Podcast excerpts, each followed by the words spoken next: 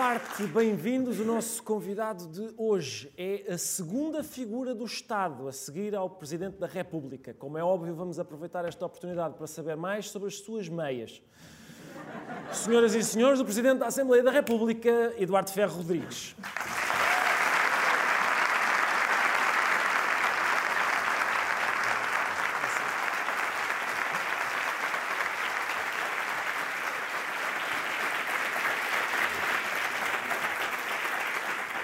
Muito obrigado por ter vindo, Sr. Agradeço-lhe. Muito obrigado.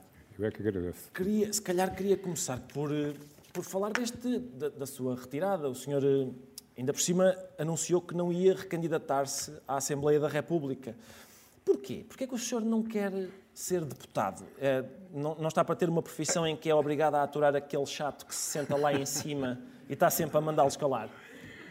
Não, não é exatamente por isso. Eu fui deputado durante muitos anos. Uh, Tive, trabalhei com muitos presidentes da Assembleia da República lá em cima, de quem guardo gratíssimas recordações, a começar pela minha antecessora, uh, Assunção Esteves, eh, mas também Jaime Gama, também Almeida Santos, também Barbosa de Mel e outros, porque eu estive durante muitos, demasiados anos na Assembleia da República, comecei em 86, uh, mesmo sem ter sido eleito, entre 86 e, e 90, Fui várias vezes à Assembleia da República em substituição de um eleito para poder participar em debates do Orçamento de Estado. Depois, entre 91 e 95, tive sempre, em tempo inteiro, na Assembleia da República. Depois, em 90, de 95 até 2001, fui ministro dos governos do António Guterres. Depois sucedeu-me aquela aventura de ser secretário-geral do Partido Socialista.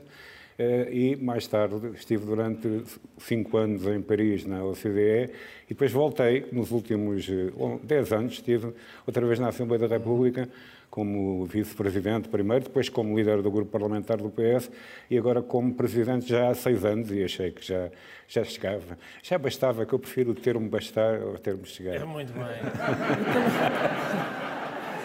Também agora parece um jogo de computador, não é? Ocupou os cargos todos, pronto, já, já completei o jogo, vou, vou para casa. Eu, sabe, há aqui uma, eu, sabe, eu, eu estou preocupado precisamente por causa de uma coisa que referiu. Estou muito preocupado porque o senhor vai abandonar o cargo de Presidente da Assembleia da República. O senhor Presidente vai, vai abandonar esse cargo. É que eu lembro-me que em 2004 o Sr. Presidente abandonou o cargo de Secretário-Geral do PS e, em resultado disso, o Sócrates foi para o seu lugar. É, se está a ver onde é que eu quero chegar. Isto não devia ser uma lição para o, Sr. Presidente nunca mais abandonar um cargo na vida. E até e outra coisa é, não será melhor garantirmos que o seu sucessor neste cargo não tem amigos que tenham casas em Paris? Garantir que isto não volta a acontecer. Bem, é um facto que em 2004, quando, quando me demiti de secretário-geral do Partido Socialista, depois de ter ganho as eleições europeias com uma grande vantagem, com a primeira maioria absoluta que o PS teve foi nessas eleições europeias, eh, mas achei que era a única coisa que podia fazer, porque o meu amigo Jorge Champagne, infelizmente já falecido, não, não fez aquilo que eu achei na altura que ele deveria ter feito, que era dissolver a Assembleia e permitir, como agora, que as pessoas escolhessem uh, o, quem querem para Primeiro-Ministro eh, e nomeou Pedro Santana Lopes, que nem deputado era, para, para Primeiro-Ministro em substituição de Durão Barroso. Portanto, eu não podia fazer outra coisa. O meu sucessor, José Sócrates, bom, ele ganhou as eleições internas, ganhou as eleições nacionais, teve maioria absoluta e, portanto, eh, os portugueses são corresponsáveis uh, pela sua eleição. É, e, e quanto a Paris, aí também há uma parte de confusão. Quem esteve em Paris a viver durante muitos anos fui eu. Mas foi, mas foi numa casa, uma residência oficial do embaixador de Portugal na OCDE, que foram quase seis anos magníficos, de muito trabalho, mas de muita uh, capacidade de encontrar gente diferente de várias áreas e que foi muito enriquecedor em vários aspectos. Muito bem, admiro o modo como repartiu responsabilidades nisto do Sócrates. Não fui eu, vocês é que votaram nele, não fui eu. Muito bem. Quando, agora, lá está, como, como eu disse, quando o Sr. Presidente entrou, uh, o Sr. Presidente é a segunda figura do Estado. Portanto, a seguir ao, ao, Presidente da República, é o Presidente da Assembleia da República. O que significa que, quando Marcelo Rebelo de Sousa for operado em dezembro, É assim, como segunda figura do Estado, que cabe substituí-lo. Como é que o Sr. Presidente se sente por ter sido eleito Presidente da República por uma hérnia inguinal? Não é, não é a primeira vez, como sabe, uh, o Presidente da, da, República, Marcelo Rebelo de Sousa, uh, é a segunda vez que vai ser operado uh, uma hérnia e, portanto, sinto-me exatamente como sentido na primeira vez. penso que vai correr, correr tudo muito bem. Não é verdade que, a partir do momento em que haja um ligeiro impedimento do Presidente da República, passe imediatamente a ser o, vice, o, o Presidente da Assembleia da República a exercer as funções. Isso só acontece quando há um prolongamento eh, de facto dessa situação. Eh, e aconteceu apenas uma vez, quando Jorge Sampaio esteve internado e foi Almeida Santos, que era Presidente da Assembleia da República, que o substituiu, mas foi por um internamento longo. Felizmente, uhum. com o Presidente Marcelo Rebelo de Sousa, eu penso que vai ser muito rápido, poucas horas. Sim, sim, é isso. Eles até, até devem-lhe dar aquela anestesia só um cheirinho, porque ele, em, em, em princípio, quer... De qualquer modo, se, se imagino que tinha de substituir o Presidente naquelas. Estaria preparado para, durante aquelas duas horas que dura a operação, comentar todo e qualquer assunto? não, não estaria. Aliás, já aconteceu isso na, primeira hérnia e eu não. Não, não, não É que se for preciso substituir, eu recomendo-lhe que comece a beber café já. Já. para chegar com energia àquela fase. Um, numa altura muito crítica da pandemia, o Sr. Presidente apelou aos portugueses que se deslocassem em massa até Sevilha para apoiar a seleção no Campeonato da Europa. E foi muito criticado por isso. Mas o senhor não sente que foi um visionário por ter adivinhado que aquilo era a última competição internacional a que Portugal ia nos próximos tempos? Aproveitem agora! Realmente foi uma, como é que eu ia dizer, uma eh, adjetivação uh, absolutamente excessiva num contexto em que eu vinha de um jogo em Budapeste, em que Portugal tinha conseguido passar à eliminatória seguinte, num estádio que estava cheio, eh, de pessoas praticamente sem máscara na generalidade, e em que eh, grande parte dos húngaros que estavam nesse jogo esteve todo o tempo a apoiar a França contra, contra Portugal. E eu, talvez por causa disso, excedi-me depois na, no apelo que fiz, porque evidentemente o apelo teria que ser apenas aos banhistas que estavam no Algarve naquela altura para poderem ir a Sevilha, porque, eh, além de mais, vim a constatar depois que não havia bilhetes, estavam escutados. Portanto, era um apelo absolutamente sem sentido nenhum. Era só para as pessoas irem bater com o nariz na porta da bilheteira, não é? Não... Eu, eu, estive muito atento à, à sua ação como Presidente da Assembleia da República que consistia basicamente em fazer intervenções tais como Shhh, pô, barulho aí! Deixa falar o seu colega, homem! Isto, a sensação com que eu fico é, aquilo é mais ou menos como ter 230 filhos, não é? Não, eh, o Presidente da Assembleia da República, 230 filhos, mesmo com o Palácio de São Bento, não dava, porque eh, seria impossível haver para quartos para tanta, para tanta gente. E, mas uh, aquilo que, que acontece é que na Assembleia da República há muito trabalho do Presidente, que é trabalho invisível, como se diz no futebol. Mas também uh, houve muitos momentos importantes, desde as posses duas vezes, que dei posse ao Sr. Presidente da República, Marcelo Rebelo de Sousa, em que foi necessário também discursar.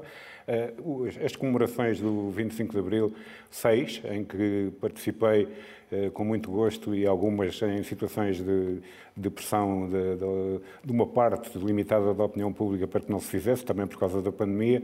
Uh, e na Assembleia da República há muito trabalho que se faz também de gabinete, muito trabalho que se faz com chefes de Estado e chefes de Parlamento estrangeiros que nos visitam, eh, e não é, portanto, um trabalho fácil e não é só esse de mandar calar os deputados. Mas, efetivamente, eh, uma parte importante das, dos plenários, porque há, há, outras reuniões que não são plenárias, em comissões e em e conferências de líderes, mas uma parte importante dos plenários dedica-se a votações, e as votações demoram horas e horas, eh, nós temos eh, eh, o princípio na Assembleia da República, começamos sempre a horas, coisa que nem em todo o lado se partilha, e, mas não sabemos às vezes quando é que acaba. Quando é que acaba.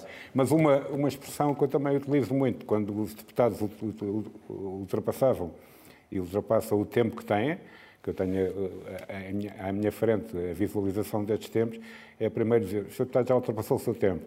Depois a segunda, o Sr. Deputado tem que, tem que concluir E depois, obrigado, Sr. Deputado. Ah, muito bem, é a. A terceira é, é menos, é menos subtil. Mas digamos, não é? nunca utilizei um botão que lá tenho para calar qualquer deputado. Ah, pensei que era um alçapão por baixo deles. Esse era mais, era mais prático. Sim, era, fica a sugestão para a mais próxima prático. legislatura. Muito bem. Ah, em abril deste ano, o Sr. Presidente deu uma entrevista em que antecipava estes problemas de negociação do orçamento, no, do próximo, deste orçamento, e, e aconselhava o Governo a procurar um entendimento com o PSD. Sente que com o passar dos anos o António Costa está a ouvir pior. Aquilo, ele, ele se calhar, claramente ele não ouviu esse conselho. A questão é, se calhar ele precisava de um aparelho, mas dizem que no PS quem tem o aparelho é o Pedro Nuno Santos, não é? Foi. Eu sobre o PS e quem tem o aparelho no PS, eh, não, não sei, porque estou, desde que fui, fui eleito Presidente da Assembleia da República pela primeira vez há seis anos, praticamente deixei de estar em reuniões eh, políticas do PS. Embora ele- o PS, o grupo parlamentar, fez uma homenagem muito simpática na passada semana, que foi uma semana cheia de emoções, também com, com o discurso de despedida, que tive a ocasião de verificar, é que fui aplaudido em, em geral pelo- pelos deputados todos. mas, mas o António Costa ouviu, eh, portanto o problema não é, não é de ouvir ou de não ouvir, não estava de acordo e portanto aquilo que fez foi exatamente o contrário, que foi de certa maneira negociar o, o orçamento apenas com um dos dois partidos de esquerda, que, foi o, que era o PCP e portanto ficou eh, refém de uma decisão desse partido, porque eu tenho muito respeito e que ajudou à minha eleição das duas vezes, mas eh, foi, do meu ponto de vista, um erro que cometeu, mas que agora está a tempo, quando voltar a ser eh, Primeiro-Ministro, de poder eh, negociar com- abertamente também com o PSD. Sr. Presidente, uma curiosidade antiga que eu tenho. O seu pai era dramaturgo, também se chamava Eduardo Ferro Rodrigues, era um conhecido dramaturgo e foi um dos autores dos textos dos Parudiantes de Lisboa. Como é que, apesar de ter em casa o exemplo de alguém que exerce a nobre profissão de humorista, o senhor degenera e se vai meter na política? Sabe, eu lembro-me bem do meu pai, eh, num programa consigo, aliás, sobre velhos e novos humoristas. Já foi há muitos anos, né? o meu pai, nessa altura, estava vivo, faleceu em 2006. eh, e um programa da Fátima Campos Ferreira, em que participaram ambos. eh, o meu pai era uma pessoa muito diferente de mim, no sentido em que tinha uma gargalhada muito fácil e, e brincava muito com as coisas e era muito e era um verdadeiro humorista no sentido também pesso- pessoal, porque estava sempre bem disposto sempre a contar histórias.